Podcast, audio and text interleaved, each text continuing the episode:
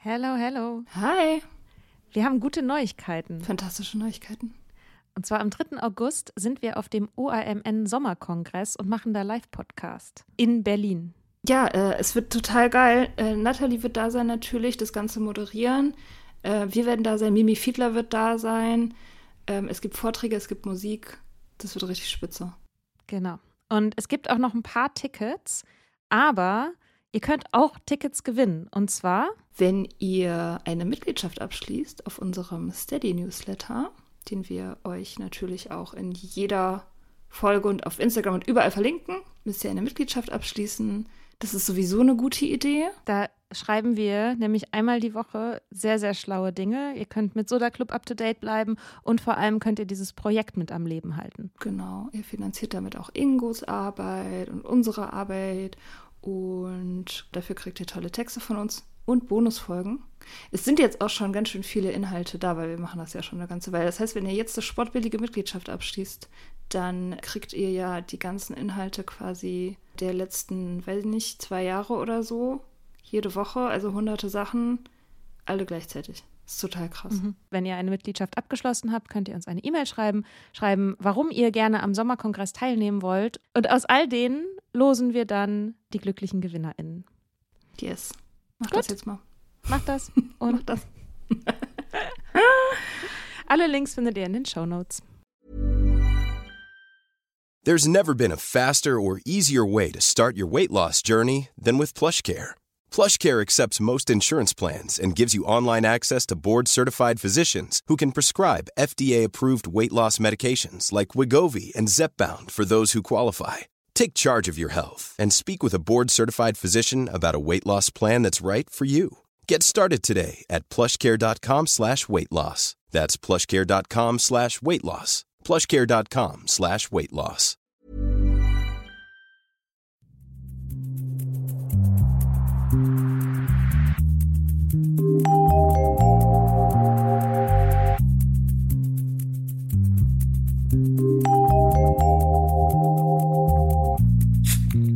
Guten Morgen. Hi. Na, ich bin Ja? noch nicht wirklich wach. Sorry, ich brauche jetzt, glaube ich, noch so 15 Minuten oder so, bis ich halbwegs auf meiner normalen Temperatur laufe. Ja, aber vielleicht hören ja Leute schon morgens zu und sind dann ganz froh, wenn, wenn wir nicht so aufgedreht rumgiggeln wie sonst, sondern noch so ein bisschen verschlafen sind. Es ist nämlich noch früh. Es ist 7 Uhr. Es ist unglaublich früh. Boah. Mika steht ja immer um fünf auf. Ich bin seit 15 Minuten wach. Und ich brauche normalerweise so eine Stunde, bis ich normal mich fühle nach dem Aufwachen. Ich brauche eine Stunde und zwei Kaffee eigentlich. Und dann kann ich laufen gehen und dann, dann ist alles gut. Ja, ich, ich brauche auch lange, deswegen stehe ich immer so früh auf, Hm. damit der Tag nicht so scheiße aus dem Bett gefallen anfängt. Aber ganz oft ist es so, also ich versuche ja auch gerade wieder so eine Morgenroutine. Uh. Und Routinen sind halt schwierig für mich. Es hat bis jetzt ganz okay soweit funktioniert. Es, ich, ich verdaddel halt aber meistens dann auch irgendwie doch wieder Zeit. Also so, ich habe das jetzt eine Zeit lang so gemacht, dass ich morgens hab ich dann auch meine To-Dos für den Tag gesammelt und habe irgendwie meditiert und so. Und jetzt fängt das wieder so an, dass ich einfach nur noch am Handy rumdaddel, bis es dann irgendwie so sieben ist. Gut, heute podcasten wir.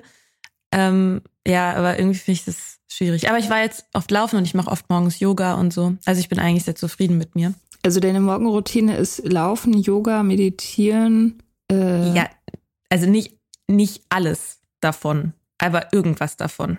Okay, also immer irgendwas davon. Das versuche ich auf jeden Fall, ja. Okay, das ist gut. Ja. Also, weil ich halt auch, ich habe festgestellt, ich kann es halt nicht, dass es wirklich immer dasselbe ist. Denn das wird mir auch zu langweilig. Hm. Und jetzt versuche ich gerade so ein bisschen dann morgens auch noch zu schreiben, also das so irgendwie zu integrieren. Aber ich habe halt angefangen damit, dass ich erstmal nach dem Aufstehen Wasser trinke und habe halt das erstmal eine ganze Zeit lang gemacht. Ich finde das mega schwer. Ist es wahnsinnig schwer für dich, Wasser zu trinken morgens? Ich finde das krass schwer.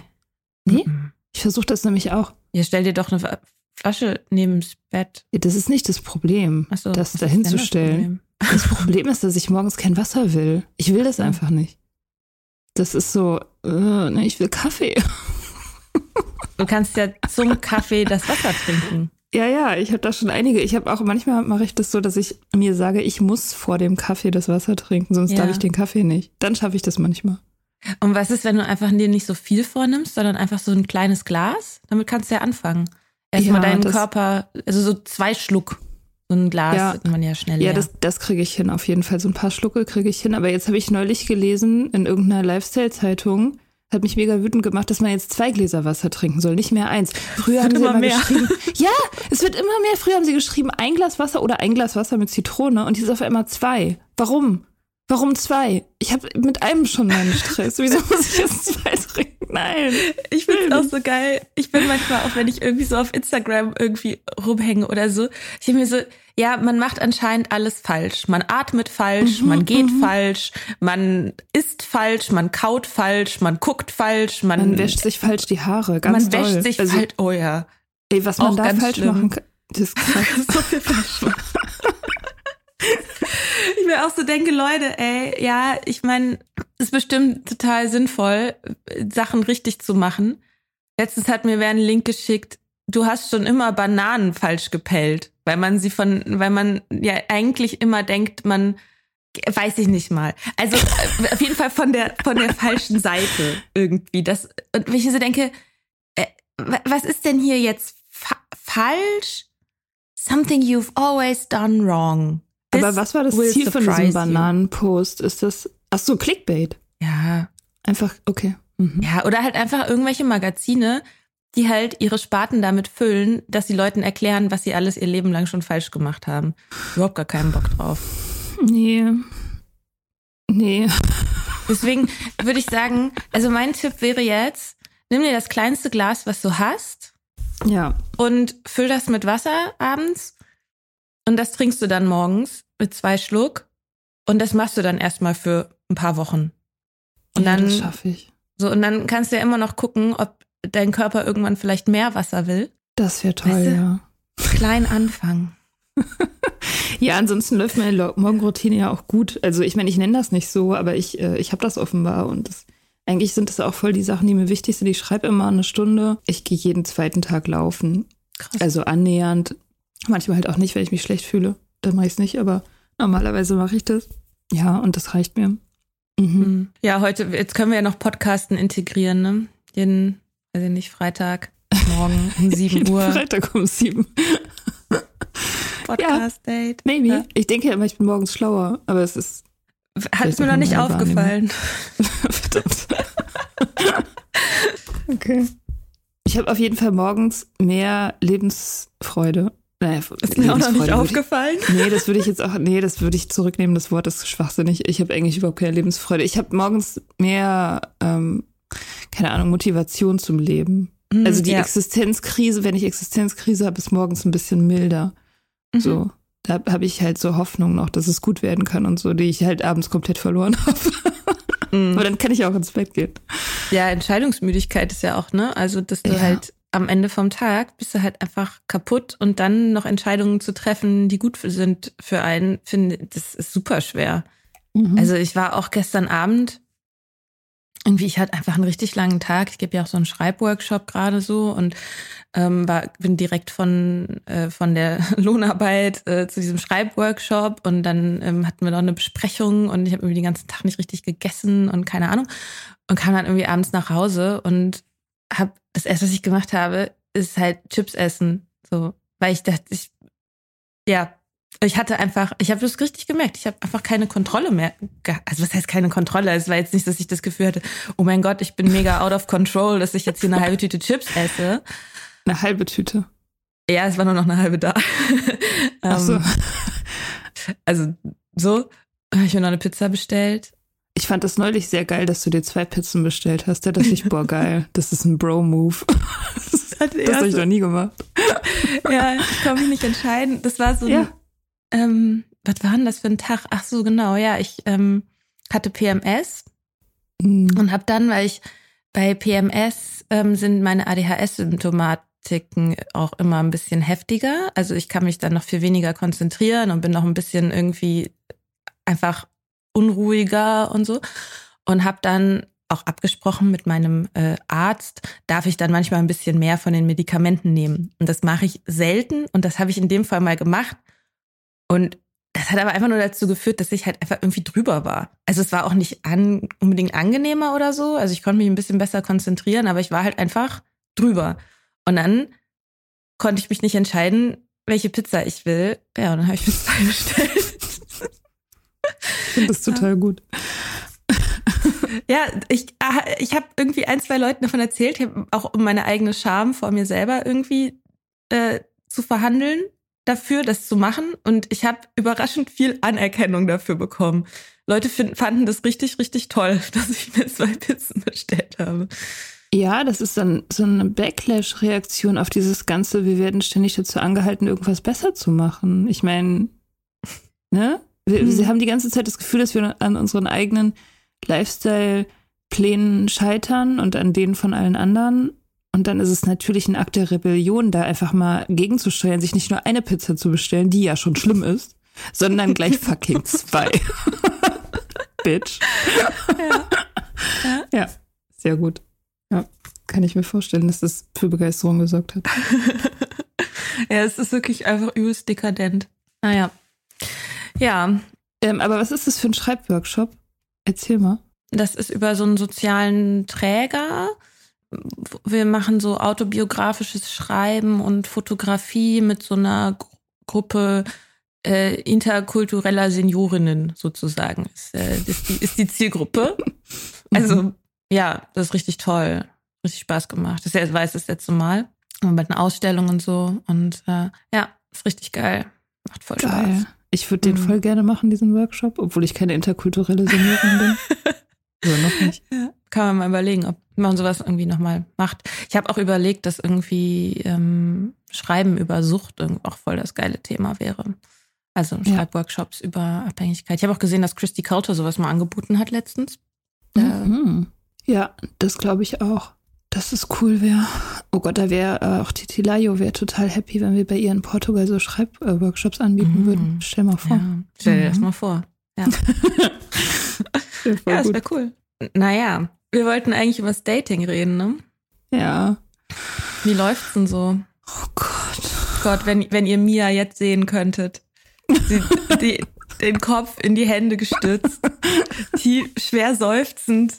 Ja, ich meine, ich weiß ja, dass Dating schrecklich ist. Ich hatte das auf dem Schirm. Ich wusste das im Prinzip, aber man erinnert sich dann doch nicht so richtig, wie schlimm, ähm, wie schlimm es wirklich ist. Weil man erinnert sich ja halt an die guten Sachen, ne? Das ist ja, so sind wir ja gemacht. Wir erinnern uns an die guten Sachen, verdrängen Echt? die schlechten. Hä, wer Klar. ist so gemacht?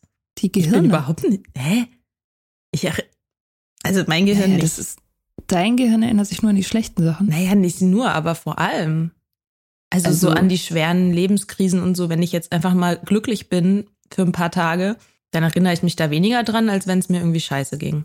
Naja, gut, also vielleicht kann jetzt ein paar Tage glücklich sein, nicht gegen eine schwere Lebenskrise anstinken. Das ist bei mir wahrscheinlich auch so. Aber generell sagt man ja so, wenn zum Beispiel irgendwie eine Weile, also wenn ein paar Jahre vergangen sind, dann erinnert man sich eher wohlwollender an seine, keine Ahnung, Ex-Beziehungen zum Beispiel. Ach so, ja, in Bezug auf Menschen, wenn sozusagen so die, die Dringlichkeit von irgendwas weg ist, ne, was irgendwie scheiße war. Ich kann mich heute super gut ausdrücken, wenn die Dringlichkeit irgendwie weg ist von irgendwas, was irgendwie scheiße war. Ich glaube, wir müssen das mit dem Podcasten morgens um sieben nochmal überdenken. Ey, ähm, warte, warte, wir sind ja noch gar nicht reingekommen. Wir sind noch, wir sind noch gar nicht warm krass. gelaufen. ja, okay, also gut, also du erinnerst dich auf jeden Fall eher an die guten Sachen. Ja. Scheinbar. Keine Ahnung. Es wird ja auch immer kolportiert, dass je älter man wird als Frau, als Mann natürlich nicht, aber als Frau, dass das Daten dann immer schwieriger wird. Das ist ja auch so eine Binsenweisheit irgendwie. Und vielleicht ist es auch das, aber ich denke mir dann immer so ein bisschen, mein Daten war nie einfach. Also, ich fand es noch nie einfach, ich fand es auch nie geil, ich fand es immer schon schlimm. Ähm, und ich schreibe ja auch gerade über meine Ex-Beziehung. Boah, ich bin froh, wenn ich damit durch bin, ey, wenn ich diese Kapitel abgehackt habe, was das für schlimme Beziehungen waren. Das, also ich meine, das weiß ich ja zum Beispiel auch, aber das wird mir auch jetzt erst wieder wirklich klar. Was mhm. Oh Gott. So, diese Story aus dem fahrenden Auto geworfen zu werden und so. Ich glaube, das habe ich ja schon mal erzählt. Mm, Aber habe ich auch schon mal die Geschichte mit dem Geburtstagsgeschenk erzählt? Ich glaube, also ich glaube nicht. Er- Erzähl mal. Mein 21, da war ich mit Heiner äh, zusammen, ne, mit, mit dem, mit diesem Bartypen, Mm. der 20 Jahre älter war als ich. Und zu meinem 21. Geburtstag, er hat ja kein Geschenk für mich gehabt, aber er hat mit seinem Cabrio vor einem Klamottenladen angehalten, als wir da gerade dran vorbeigefahren sind, hat mir so 50 Euro gegeben und hat zu mir gesagt, du gehst jetzt rein, kaufst dir irgendwas Schönes und dann kommst du wieder raus, du hast 10 Minuten.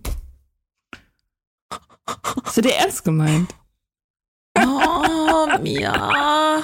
Oh Gott, ich will dein, ich will, ich will dein, ich will dein, ich will dein früheres Ich umarmen und sagen, oh Honey, du hast was Besseres verdient. Ja, ich hätte dich null ernst genommen damals. Ja, ich hätte gedacht, nicht. du bist langweilig und spießig. Ja, Ja, stimmt ja auch. ist ja. halt so. Ja, ja, ich weiß, ich, also keine Ahnung, das, das war schon sehr schrecklich. Ich frage mich immer, das ist ja irgendwie auch ein bisschen was Systemisches, ne? Also die, die Männer, die ich damals kannte, die in diesem Alter waren, die hatten keine Probleme, so junge Frauen zu finden. Also die konnten die einfach rekrutieren, die waren überall. Das waren viele. Mhm. Und, und das, und da denke ich mir so, irgendwie, da muss doch irgendwas Größeres falsch laufen. Du meinst das Das Patriarchat zum Beispiel? Möglich. Man denkt ja immer, also ich denke ja immer, es ist das Patriarchat oder der Kapitalismus. Ich Mhm. versuche dann immer vorsichtig zu sein, weil ich denke mir so, kann ja nicht immer das Gleiche sein, aber ist wahrscheinlich so. ist wahrscheinlich wirklich so. Naja, anyway, ähm, kommen wir wieder in die Jetztzeit zurück. Ja, es ist, es ist relativ anstrengend, tatsächlich. Ich date jetzt seit, weiß nicht, ein paar Wochen, zwei Wochen oder so oder drei. Es fühlt sich wie eine Ewigkeit an. Ich erwäge das jetzt auch einfach wieder zu lassen. Hm. Tatsächlich. Weil es, weil es ist, ähm, es ist halt einfach so Dating-Apps. Da ist halt kein Filter, ne?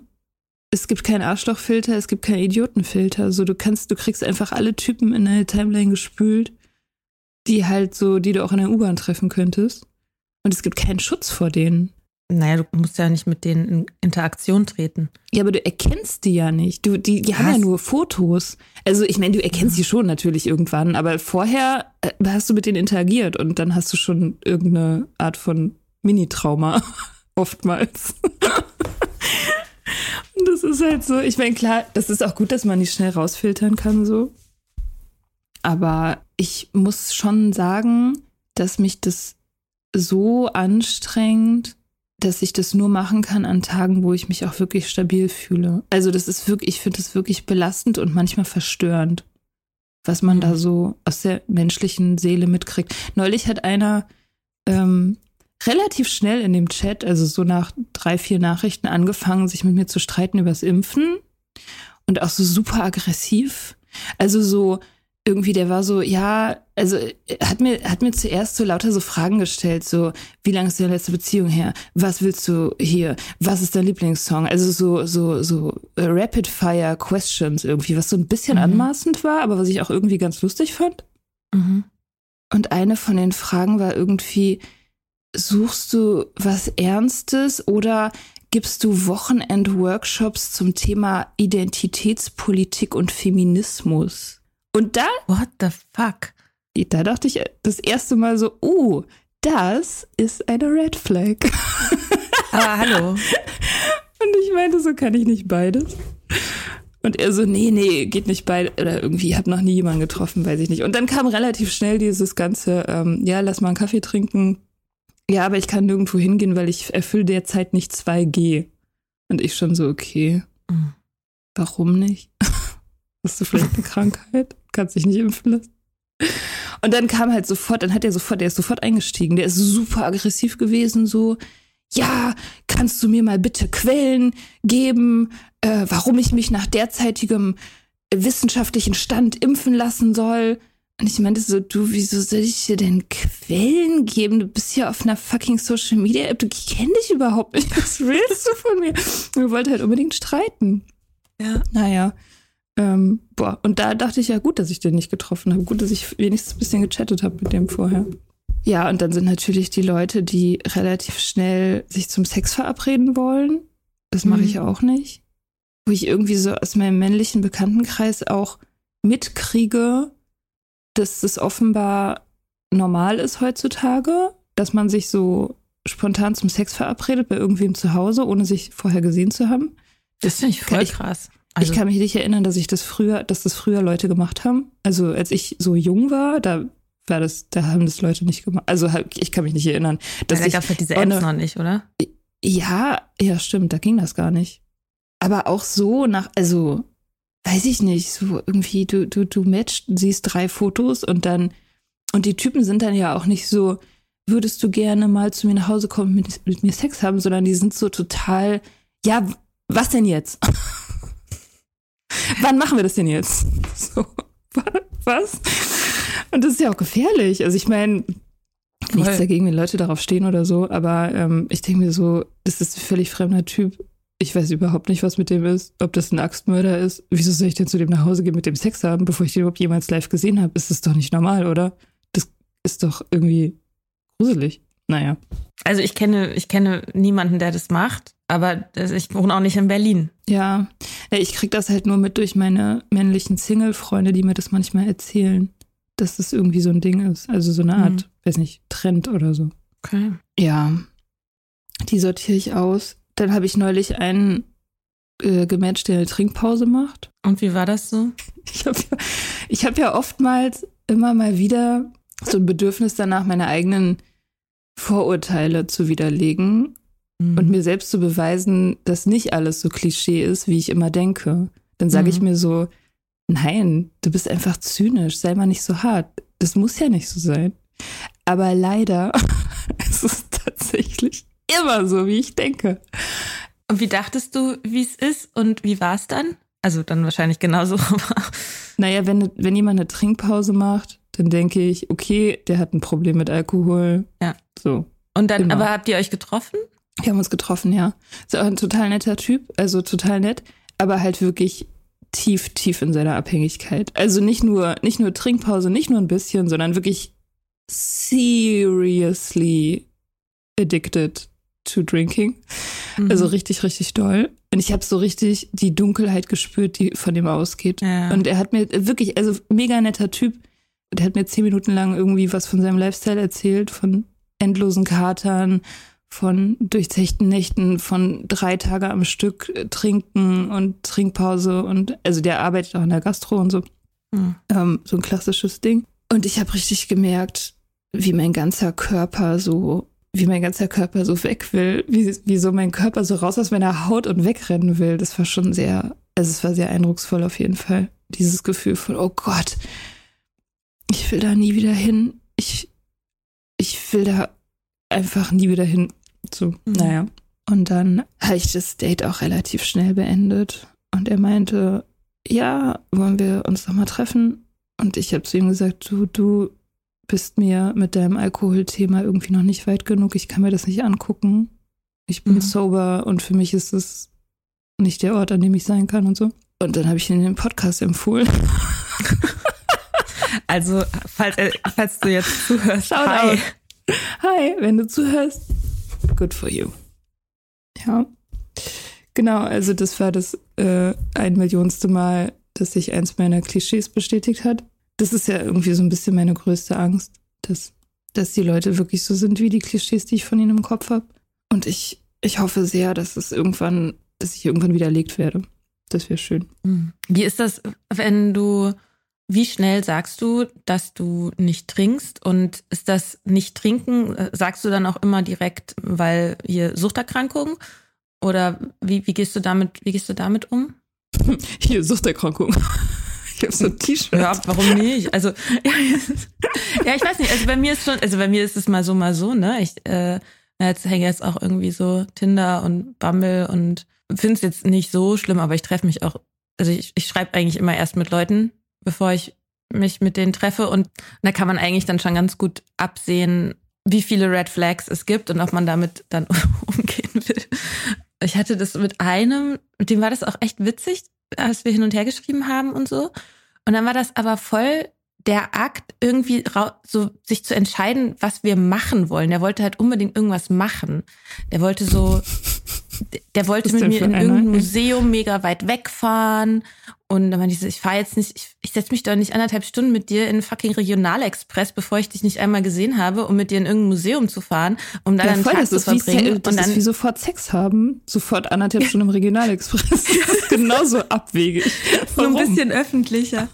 ähm, also es ist sozusagen körperlich weniger gefährlich, aber halt wahrscheinlich emotional höchst verstörend. Total. Und äh, so, und der wollte, der wollte halt irgendwie so Action. Und ich dachte so, ich habe da keine Zeit, jetzt hier irgendwie einen Trip zu planen.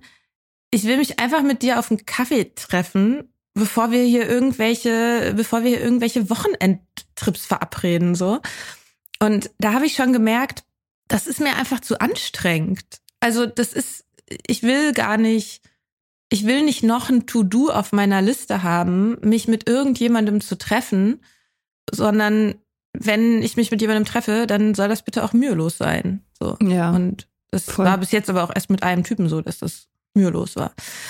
Auf jeden Fall, ja, es ist halt schon immer, finde ich, so die Frage, ne?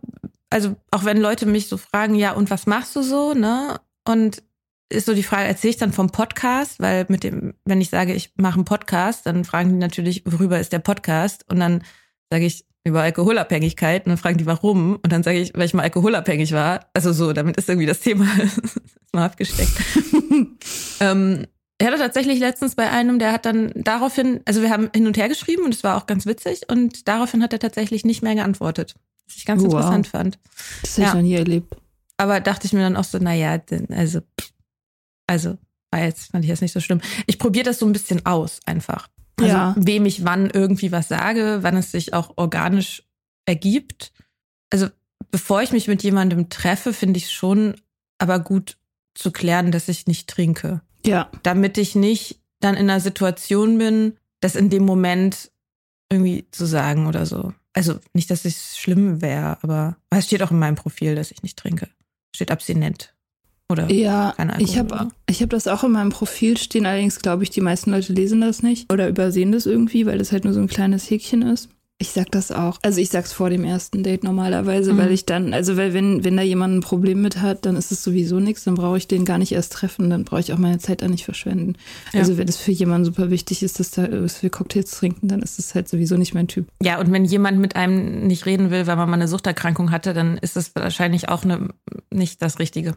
Ja, aber das, also das finde ich auch wirklich krass. Das habe ich echt noch nie erlebt. Es war auch das erste Mal, dass das passiert ist. Ich habe gestern, ich habe gestern mit einem Weinhändler gematcht. Mm. Ich habe das, glaube ich, auch in meiner Story geteilt. Der hat in seinem Profil nur stehen Schriftsteller, Weinhändler. Und ich dachte so, oh, Schriftsteller und Weinhändler. Das wäre mein Traum gewesen vor zehn Jahren. Ähm, und dann habe ich tatsächlich mit dem gematcht. Ist ja klar, hätte ich mir auch denken können, dass ein Weinhändler mit mir matcht. Und ähm, jetzt schreibe ich mir mit dem, und ich werde ihn wahrscheinlich treffen. Dem habe ich auch gesagt, so ich, voll witzig, ich trinke nicht, weil Sucht und so. Und er so, ja, ja, voll, kein Problem und so, voll toll, ich kaufe dir Cola, ganz viel Cola. Wie süß. ja. Ähm, ja. Ich weiß nicht, ob ich das könnte. Es gibt ja auch Menschen, die vielleicht nicht unbedingt selber jetzt super super krasses Alkoholproblem haben oder so, aber wo Alkohol halt auf irgendeiner Ebene so einen krassen Stellenwert hat in dem, im Leben, ne? Also, mhm. Ja gut, Bararbeit oder weil, vielleicht, weil man in einer WG wohnt, in der viel getrunken und gefeiert wird oder weil man eben, ja, Weinhändler ist oder keine Ahnung oder selber Bier braut oder so. Ist ja auch nicht so, dass jeder, der irgendwie zu Hause Craftbier braut oder so krasses Alkoholproblem hat. Keine Ahnung, vielleicht auch doch, aber also gibt sicherlich so Prozentsätze davon. Mhm. Aber wo ich halt so denke, ach, ich, ich weiß nicht, ob ich darauf Bock hätte, dass es so, so präsent ist immer die ganze Zeit. Andererseits ist halt Alkohol sowieso in dieser Gesellschaft immer präsent. Ich mir so denke, ja gut, also was für einen Unterschied macht es? Ja, ich weiß nicht, ich kann, ich kann, ich bin ja sehr tolerant. Äh, ja? Ich, also ich könnte das schon. Ich, die Chance, dass mir ein Typ gefällt, der zufällig auch Weinhändler ist, ist sowieso verschwindend gering. Insofern mache ich mir jetzt keine Sorgen. Wenn dieser Weinhändler jetzt irgendwie ein Typ ist, in den ich mich unsterblich verliebe oder so, dann würde ich es wahrscheinlich machen und so. Aber ich denke mir auch so, die Chance ist so gering, dass das alles passt. Insofern ist es sowieso keine Sorge. Mhm. Und keine Ahnung, also das ist auch so ein Ding, wo ich mir, wo ich mir neulich mal dachte, als du diese Story gemacht hast über die Alkoholwerbung, die du bekommen hast, zusammen mhm. mit deinem Buch. Mhm. Achso, ganz kurz als Erklärung. Ich habe mir ein Buch über Alkoholismus bestellt und da war ein 30 Euro Weingutschein von irgendeinem Weinhändler, Online-Weinhändler drin. Finde ich ganz witzig. Da hat Daniel Schreiber, in Nüchtern gibt's da auch eine Stelle, wo er das, ja. wo er das schreibt. Und da habe ich irgendwie an ihn gedacht. Genau, ja, und da habe ich eine Story zugemacht, wo ich auch die, diesen Weinhändler verlinkt habe. Ähm, so von wegen wisst ihr eigentlich, dass das, also, oder ist das irgendwie Zielgruppenmarketing oder also was soll das? Und die haben da natürlich keine Kontrolle drüber, ne? Wie das, ja. wie die, wie diese Gutscheine da verteilt werden. Ähm, die haben auch geantwortet dann auf eine Privatnachricht, muss man fairerweise sagen, und haben sich da furchtbar für entschuldigt. Aber da hatte ich dann auch keinen Bock mehr drauf zu antworten, weil es ist halt, es ist halt systemisch, ne? Also da natürlich nehme ich denen persönlich das nicht übel. Aber ich finde es halt krass, dass, dass es erstens völlig normal ist, 30 Euro Onlinehandel, Weingutscheine überall mit reinzulegen für jeden Scheiß und dass es dann halt nicht gefiltert wird, wenn sich Leute Bücher über Alkoholismus kaufen, dass es dann vielleicht irgendwie so mit einem Haken versehen wird, dass da jetzt vielleicht nicht da in demselben Ding war auch Glücksspielwerbung. Ja, also Wein und Glücksspielwerbung. Und ich habe halt ein Buch über Alkoholismus gekauft so und wo ich so denke, ja, ich, ich nehme denen das persönlich jetzt nicht übel. Ich halte die jetzt nicht für schlechte Menschen, die da arbeiten. Aber es geht mir halt einfach krass auf den Sack. So. Ja. Naja, ja, ja genau. So, das ist, ja. Ja, genau, das waren auch die Gedanken, die ich hatte. Ich dachte auch, das sind bestimmt nette Leute und so.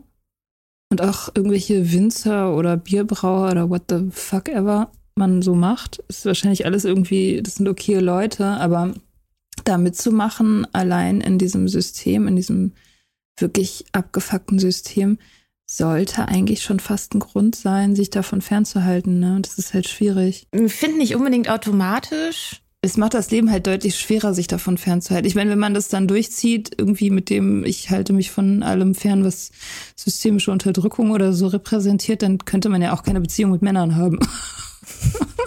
ja, man könnte halt sowieso nicht in der Welt sein, ne? Ja. Kannst dich halt nicht von allem fernhalten. Ich bin ja schon mega froh, dass ich, also dass sozusagen Trinken bei einem Mann kein Dealbreaker ist. Das ist ja schon bei vielen nüchternen Leuten so, dass die halt auch nur mit anderen nicht trinkenden Menschen zusammen sein wollen. Hm.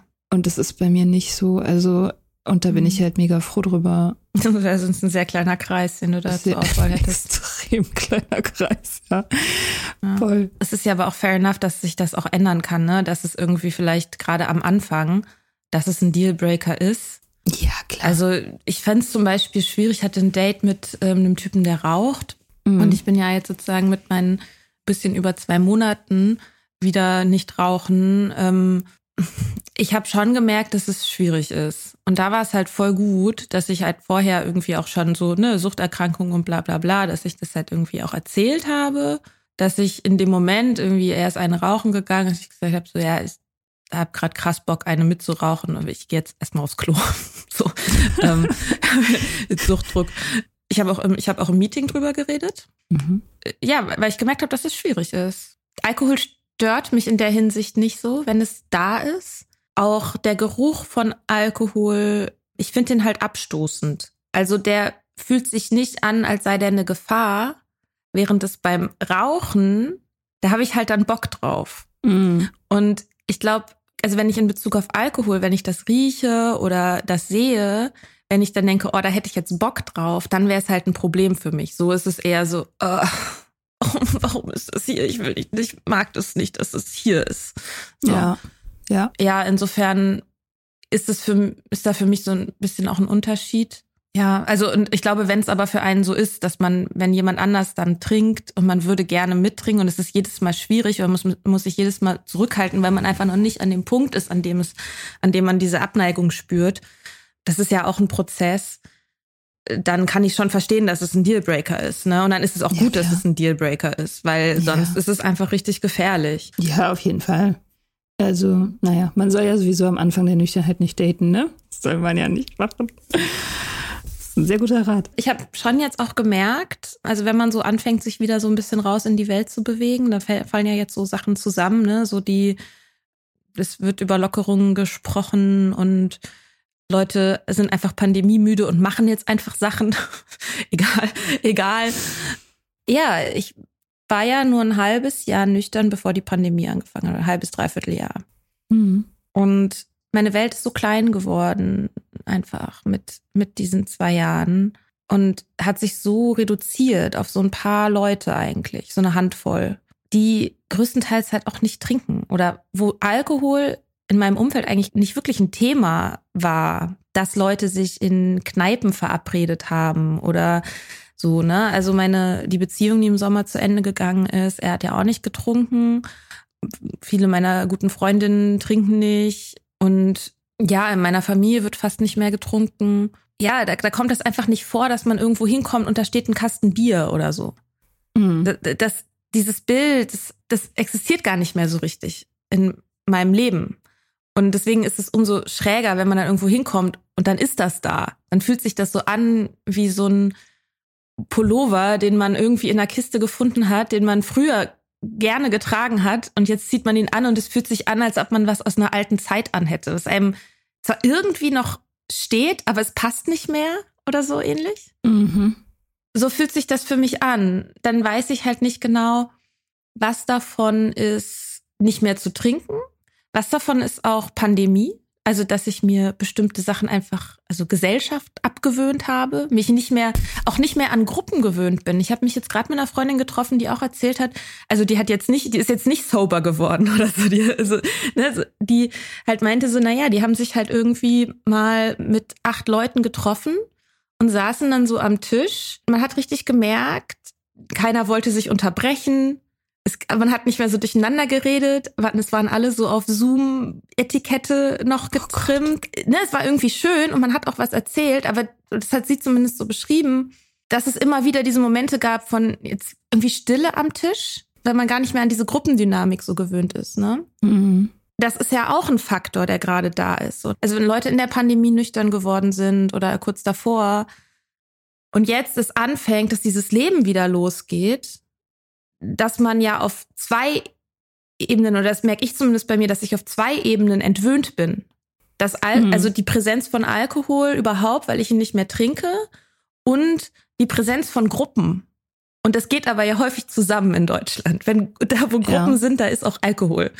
Ja. Ja, weiß ich nicht. Ich finde es ja, schwierig. Ich, äh, also ich muss sagen, ich fand Gruppen immer schon schwierig. Ich, ich halte mhm. mich eigentlich generell fern von Gruppen. Also Menschenmengen sowieso, das ist nochmal die, die nächste Stufe. So Menschenmengen finde ich krass anstrengend, fand ich aber immer schon. Mhm. Und so Gruppen von mehr als, weiß nicht, vier oder fünf Leuten fand ich immer schon mega anstrengend, weil ich halt, weil mir das mega viel Energie zieht. Und ich, auch wenn ich die Leute alle toll finde und so und das gerne mache, zieht mir das richtig, richtig viel Energie und ich muss mich danach erholen. Deswegen meide ich das eigentlich sowieso immer schon, weil mir das auch nicht so viel gibt mich mit fünf Leuten gleichzeitig zu unterhalten. Ich, äh, ich treffe die lieber separat und unterhalte mich richtig mit einer Person. Mhm. So das, oder mit zwei, meinetwegen. Äh, aber ja, genau, das, das, äh, das war, war, immer schon meine Normalität sozusagen. Dieses Gruppending. Mhm. Und ja, und mit dem Trinken, ich meine, ich hatte neulich eine nüchterne Freundin bei mir im Atelier zu Besuch und wir haben irgendwie, ja, wir haben so in der Küche gequatscht und ich habe den, ähm, also ich teile mir das Atelier ja mit mehreren Leuten. Und ich habe den Kühlschrank aufgemacht und da lagen halt so ein paar Flaschen Sekt oder sowas drin oder Bier. Und sie, sie meinte so, boah, krass, das könnte ich ja nicht. So, das tolerieren, wenn es hier im, wenn es im Kühlschrank ist und so. Und ich meinte so, ja, ich kann das halt nicht entscheiden, so, aber es stört mich auch nicht. Also ich sehe das halt mhm. gar nicht mehr so, dass da was drin ist. Ich habe das halt nur gesehen, weil sie darauf geachtet hat und mich darauf angesprochen hat, aber ich kriege das nicht mit. Und genauso ist es auch in irgendwelchen Bars. Also ich meine, natürlich kriege ich mit, dass da getrunken wird. Das ist ja klar, also sieht man ja, aber ich registriere das nicht mehr so. Das läuft bei mir so unterm Radar eher. Es sei denn, jemand hat ein Problem damit. Dann ist es natürlich sonnenklar. Mhm. Aber solange das so ein, so ein Normie-Gesellschaftstrinken ist, ist mir das halt so lange egal, bis es halt anfängt zu wirken bei den Leuten und die Gespräche langweilig werden. Dann Mhm. gehe ich halt. Ja, das. Ja, wenn dann, wenn die so zirkulär werden, ne, die Gespräche. Und die wie Mhm. werden? Zirkulär. Ja, Also, genau. Es gibt dann so Motive oder so, die dann immer wieder auftauchen. Man fragt sich, warum? Da haben wir da, da haben wir doch schon drüber geredet. Warum Gerade drüber geredet. gerade ja. haben wir das nicht schon abschließend geklärt? So, Ja, da hat doch hier XY hat es doch gegoogelt und hat die Antwort gegeben. Warum reden wir jetzt da wieder drüber? Ja. Und warum wollt ihr jetzt noch woanders hingehen? Woanders hingehen. Alter, also, ja, Benjamin schreibt das auch, ne? In Nüchtern Weltnichtrauchertag schreibt er auch Ja. so, er geht nicht mehr wo, noch woanders hin, sondern er nutzt es sozusagen, um abzuspringen. Ja. Ja, nee, Ja. ich gehe auch, ich, ich gehe auch nicht mehr noch woanders mit hin. Nee, Also- nee, nee, nee. Wenn die Nee, das- Diskussion alleine schon losgeht. Gehen wir noch woanders hin und wenn ja, wohin? Nee. Ah, ah. Das meine ich. Oh, das halte ich nicht aus. Ja, das hat man ja früher sogar mit Clubs gemacht, ne? Boah, wenn man im Kater mit allen Typen durchgeknutscht hat, dann musste man noch in Sisyphos rüberfahren mit dem Taxi, so und da dann noch mal sich in die Schlange stellen von der Tür und da dann noch mal zahlen und also Was man auf sich genommen hat. verrückt, ja. Und wofür? Um dann einen Typen zu finden, der einem zu seinem 21. Geburtstag 50 Euro in die Hand drückt und sagt, kauf dir was Schönes. Das ist 10 Minuten. Ach Gott. Das ist, ähm, eigentlich ist das ein perfekter Abschluss. Das ist ein schöner, du, du hast, wir haben einen wunderschönen thematischen Bogen gespannt. Wofür macht man das ganze Dating? Ja. Mhm. Ja. Es ist fast 8 Uhr. Wir können mit unserem hochgradig erfolgreichen Tagesablauf jetzt starten. Was machst du heute so Schönes? Arbeiten? Okay. Sonst nichts? Hast du Dates? Ja, ein Date. Ja. Ein vielversprechendes? Ja.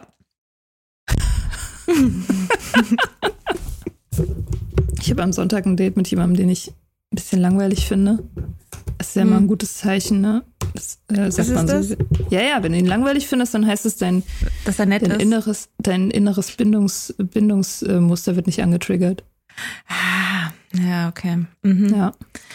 Und das ist ein super Zeichen, weil ich habe ja ein relativ toxisches Bindungsmuster. Also, nicht ich lese gerade so ein Buch über äh, Attachment Styles, das von Laura McCohen empfohlen wurde, die sich da irgendwie ziemlich gut mit auskennt. Und da habe ich relativ schnell, ist wirklich ein krass geiles Buch, kann ich jedem empfehlen, der Oh, Stress hat will mit, mit Beziehungen. Da kannst du rausfinden, welcher der drei Bindungstypen du bist. Es gibt nur drei. Es ist auch wirklich extrem einfach. Du brauchst nur ein paar Kriterien dir durchlesen und dann weißt du ganz klar, alles klar.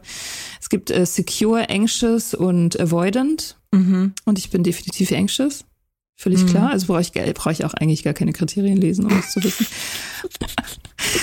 Und da steht halt drin, was man halt tun und lassen sollte, wenn man, wenn man anxious ist. Dann ist es nämlich die Hauptaufgabe, sich sozusagen von Avoidance fernzuhalten. Die Avoidance sind die, die unavailable sind, also die immer ausweichen, die kein Follow-through haben, die halt Mhm. irgendwie halt Nähe fürchten Ja.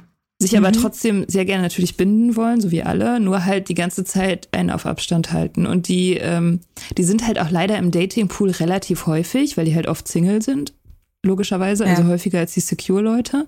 Deswegen findet man mehr von denen. Und die anxious äh, die werden von denen ja teilweise so wirklich wie die Motten ans Licht gezogen, weil die Mhm. anxious, die wollen die halt umdrehen und die Mhm. zu, zu besseren, besseren, bindungsfähigeren Menschen machen. Und es ist ja auch eine, eine, eine ziemlich, also es wäre klischeehaft, es ist ja auch eine klassische männlich-weiblich Dynamik, ne? Also das Ja. sind ja, das sind ja, das sind ja Muster, die ja auch, also gesellschaftlich unterstützt werden, sage ich mal, oder Total. einem auch anerzogen werden. Ne? Also dass Frauen dazu erzogen werden, so eher anxious zu sein im Sinne von viel dafür zu machen, dass man geliebt wird und nicht sozusagen den Wert von, von sich selbst als Person in den Vordergrund zu rücken, sondern sich in Verbindung mit anderen zu sehen und dass sozusagen der Selbstwert von der Bindung zu anderen abhängt. Das ist ja ein klassisches Sozialisationsding für Frauen. Und dann für Männer dieses, ja, irgendwie, man hat halt keine Gefühle und man ja, nicht, nicht zu tief fühlen, nicht weinen und sie, man sich alle Optionen offen halten, weil es könnte ja noch was Besseres kommen. So, Mhm. das sind ja, Ja. die werden ja gesellschaftlich massiv unterstützt, diese Muster. Ja, das stimmt. Aber the beauty ist, äh, also die Schönheit daran ist, dass, ähm, dass diese Avoidance, die brauchen natürlich Nähe und Intimität genauso wie alle anderen. Klar. Und wenn man aufhört, dieses Spiel mitzuspielen, dann haben die halt sofort keine Munition mehr. Ne? Also die sind dann halt einfach durch damit. Die haben dann auch keinen Plan B oder irgendwas Besseres oder so. Die sind dann einfach total alleine und so und kümmern sich dann halt wieder. Ach so, dass Naja. man, also, dass man einfach die nicht datet oder dass man einfach, Dass man das Spiel nicht spielt. Also was ja in der Regel heißt, dass man sie nicht daten kann. Aber äh, dass man halt das, das Spiel Mhm. nicht spielt, genau. weil das ist ja, das ist ja letztendlich aber genau das Problem, dass man nicht weiß, wie man aufhört, das Spiel zu spielen. es wird auch gesagt, so, das ist nicht unmöglich, sozusagen mit so jemandem zusammen zu sein, aber der muss halt reflektieren und das ändern wollen bewusst. Und das ist ja in aller Regel nicht so. Hm. Ähm, was sowieso, würde ich jetzt mal sagen, bei Männern generell ein großes, eins der großen Hauptprobleme ist, dass voll viele noch nie irgendwie so an sich gearbeitet haben oder sich mal therapiert haben oder mal über sich nachgedacht haben in der Hinsicht, weil sie halt daran gewöhnt sind, dass sie Frauen haben, die all das tragen die Mhm. all diese unaufgearbeiteten Stellen und Baustellen und so einfach tragen. So, und die da sich nicht selber drum kümmern müssen. So, deswegen laufen halt mega viele so völlig delusional. Oh Gott, ich bin heute mit meinen Anglizismen aber auch schlimm, ey. Ähm, laufen halt mega viele so, so untherapierte, unreflektierte Typen durch die Gegend, die halt wirklich noch nie sich Gedanken darüber gemacht haben, so, Mhm. was, Was sie machen, eigentlich- Mhm. was eigentlich passiert. so. Ja, ja. Naja, genau. Ja, es ist ja, ich weiß nicht, ich finde es schon nachvollziehbar, dass es halt richtig, richtig schwierig ist, wenn man dazu nie angehalten wurde, sowas zu machen, sich mit sich selbst auseinanderzusetzen oder auch über Gefühle zu sprechen, das dann zu machen. Also ich finde es super krass, auch manchmal, wenn ich, ja, so Typen, die mir im Laufe meines Lebens so begegnet sind, die auch mit ihren Freunden nicht über Gefühle reden. Mhm. Also, äh, wo ich mich frage, hä? Was, was macht ihr die? Also, wo ich finde es, ja, also, keine Ahnung, Ex-Partner oder so, ne? Die haben sich mit hab, ihren besten Kumpel mehrere Wochen nicht gesehen, kommen wieder und ich frag, Mensch, wie geht's denn? Und wie ist, was weiß ich, wie ist sein, wie ist denn sein neuer Job? Oder hast, hat er was erzählt? Keine Ahnung, wie es mit der Familie läuft. Oder sein Vater war doch krank. Wie, wie ist es denn? Oder so. Ja, keine Ahnung. Haben gar nicht drüber geredet. Kam gar nicht, Mhm. kam gar nicht auf. Ja, hast du mal gefragt? So, Ich weiß, ich weiß, ich habe auch, also mein, mein Ex, einer meiner Ex-Freunde und sein bester Kumpel, die haben wirklich Tag und Nacht zusammen verbracht, haben zusammen gefrühstückt, haben permanent zusammen rumgehangen. Irgendwann trennt sich der Typ von seiner Freundin so und ist mega traurig und so ein paar Wochen später frage ich meinen Freund so, ja, was ist denn mit XY und ist, geht's ihm jetzt besser wegen, wegen seiner Freundin? Und er so, wieso denn? Ist irgendwas gewesen? Der wusste das nicht. Ja. So, wo ich auch denke, so, wor- worüber redet ihr denn den ganzen Tag? So, Mhm. Und dann Ja. ist es halt kein Wunder, dass diese ganze Arbeit ausgelagert wird auf die Partnerin. Ja. So, und dann natürlich, wenn man vor allem die Partnerin hat, die, die das alles trägt, dass dann auch Welten zusammenbrechen, wenn Beziehungen enden, ist ja auch klar. Ja, ja, das stimmt. Ich denke mir manchmal, vielleicht sind jüngere Männer die Antwort. Ich hätte jetzt gedacht, ältere Männer sind die Antwort, die sozusagen schon mal, die schon mal eine Ehe gegen die Wand gefahren haben und deswegen in Therapie mussten. Oder nicht mussten, Ja. sich in Therapie begeben haben. Ja, das war tatsächlich, also das ist auch immer so ein bisschen so ein konkurrierender Gedanke, dass ich denke, so ja, die, äh, die, die müssen halt die erste große Lebenskrise sozusagen hinter sich haben. Aber das ist leider keine Garantie, Mhm. weil die finden danach ja wieder Frauen, die das tragen. Mhm. Die, die können ja für immer so weitermachen, wenn die wollen. So, Mhm. also nur weil dein Leben einmal komplett gegen die Wand gefahren ist, wegen deiner Emotions, mangelnden Emotionsmanagementfähigkeit, heißt noch lange nicht, dass du es dann lernst. Stimmt natürlich auch. Und die jüngeren Typen, für die, die haben so ein, die haben wahrscheinlich so ein Basiswissen, Personal Development einfach. Mhm. Die haben alle schon mal gehört, so, was ist, keine Ahnung, was ist toxisch, was ist, warum ist Feminismus eine gute Idee? Keine Ahnung. Habe ich Privilegien, ja oder nein? Und so. Ja. Aber da habe ich dann halt irgendwie wieder keinen Bock auf dieses ganze, ja, ich bin in einer offenen Beziehung und weiß auch nicht so genau, was ich will, Ding. Boah, Alter, ja, dieses, das ist auch so ein Ding auf Dating-Plattformen, ne? So, ja, äh, Typ in einer offenen Beziehung. Und ich denke so, oh nee, oh, Ich weiß. also ist ja schön mit offenen Beziehungen, ne? Soll jeder irgendwie, Ich bin auch total dafür. ist, ja, aber Ich keinen Bock auf die Leute. also ich habe keinen Bock drauf, dass ich habe auch keinen Bock drauf, dass mir irgendjemand davon erzählt, wie toll es ist, in einer offenen Beziehung zu sein. Also ich finde offene Beziehung fand ich immer schon ist ein gutes Konzept, finde ich auch sinnvoll, sich darüber Gedanken zu machen und so, das alles zu öffnen, alles gut. Aber ich persönlich weiß mittlerweile, ich kann noch nicht mit zwei Bällen jonglieren und da werde ich jetzt nicht mit drei einsteigen oder vier oder so. Mhm. Weil es ist hart genug. Es ist auch zeitaufwendig genug, mit einer Person diesen ganzen Shit geregelt zu kriegen und dann noch mehr Leute mit reinzunehmen, bevor man nicht wirklich weiß, was Sache ist. Und ich bezweifle mal, dass das die allermeisten Leute wissen, ist einfach Quatsch. Ich habe auch so ein Vorurteil, dass Leute ihre Beziehungen öffnen, weil sie eigentlich andere Probleme haben und schon mal irgendwie dass das dann jetzt wie die Lösung scheint. Und auch wenn Leute dann so erzählen, ja, wir haben eine offene Beziehung, aber wir erzählen uns nicht gegenseitig, wenn irgendwas war, denke ich so, aha. Ja. Keine Ahnung. Muss natürlich überhaupt nicht stimmen, kann äh, in jedem Einzelfall total anders sein, aber das ist so ein bisschen mein, das ist auch einfach meine, meine persönliche Erfahrung, ne? Dass sozusagen das Thema, wollen wir die Beziehung öffnen, eigentlich, wenn es aufkam in einer Beziehung, dann aufkam, dass eigentlich eigentlich es ganz andere Probleme gab, die man mal hätte besprechen können.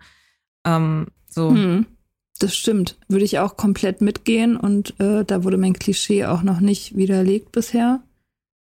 Das wäre vielleicht, aber so Leute, die in offenen Beziehungen sind, kommt mir jetzt der Gedanke, wäre vielleicht ein super, ähm, super Jagdgebiet für die zukünftigen sicheren Bindungstypen. So, weil da kannst du dir ausrechnen, okay, die sind jetzt in einer offenen Beziehung, das heißt, in einem Jahr sind die wahrscheinlich getrennt. aber das sind doch, ja, aber dann sind es doch eher die, die unavailable. Nee, Leute. die unavailable, die binden sich erst gar nicht. Die, die sind, die sind nicht in offenen Beziehungen, die sind dann Single.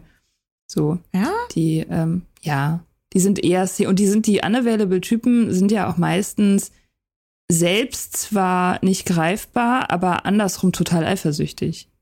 Hm. Also die sind ja nicht, die sind ja nicht in der Lage, Freiheit zu geben. Das oh, ich habe ja mal so einen Typen gedatet. Oh Gott.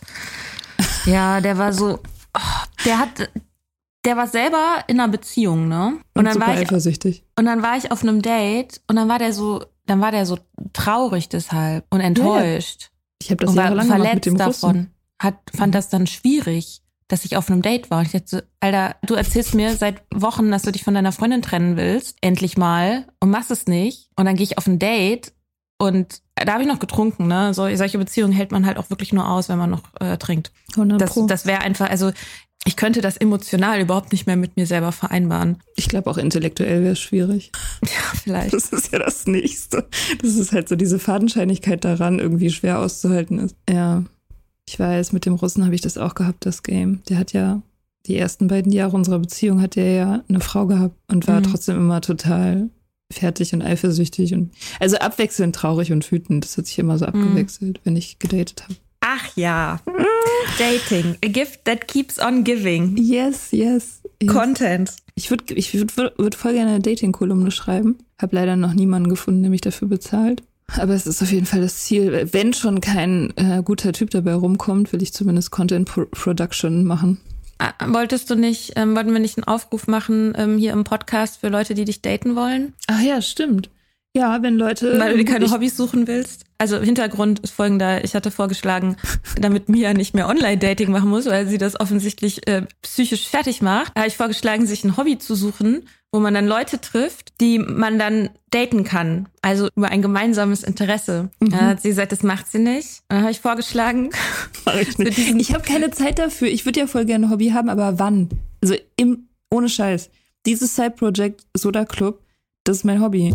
Ja. So ist es und, einfach. Genau. Und deswegen habe ich vorgeschlagen, dass wir unsere Reichweite nutzen, um äh, mir zu verkuppeln. Also wenn ihr irgendwelche netten Leute habt, in Berlin, ist Berlin wichtig für dich? Äh, ja, ne? Es kommt drauf. Also Fernbeziehung mache ich nicht. Den ja, gut, genau, also schon in Berlin. Entweder ja. in einem, der müsste in einer geilen Stadt wohnen, wo ich hinziehen kann, zum Beispiel Wien.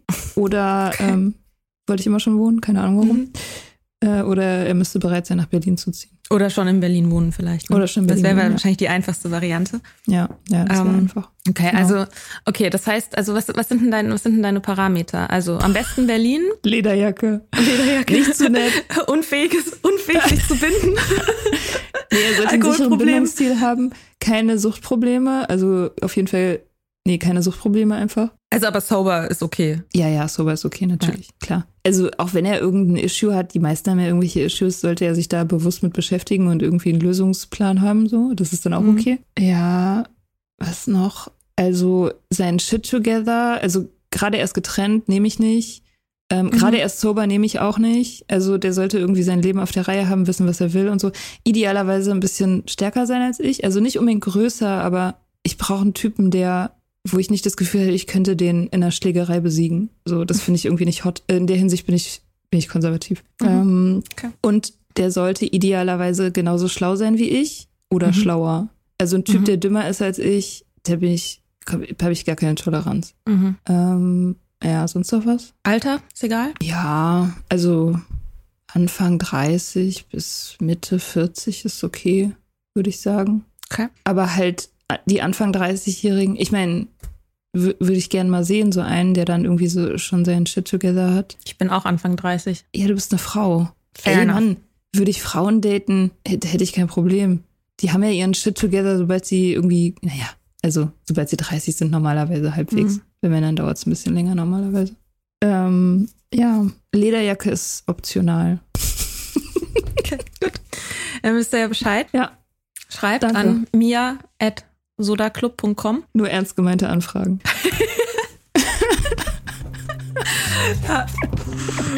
Cool. Na dann. Okay, gut. Dann Okay. ähm, habt einen schönen Tag. Ja, du auch. Mach's gut. Hi. Wir hoffen, dir hat diese Folge gefallen. Wenn du mit Soda Club up to date bleiben willst, dann kannst du das auf sodaclub.com. Dort findest du nicht nur alle Podcast-Folgen, sondern auch das Soda Mag, Magazin für Unabhängigkeit. Wenn du Steady-Mitglied wirst, kannst du unsere Arbeit unterstützen und bekommst noch dazu unseren Newsletter voller geiler Bonusinhalte. Schreib uns für Feedback, Fragen und Themenvorschläge. Wir lesen alles. Und wenn du uns Sternchen bei Apple Podcasts und Herzchen bei Instagram gibst, dann lieben wir dich für immer. Bis bald auf sodaclub.com.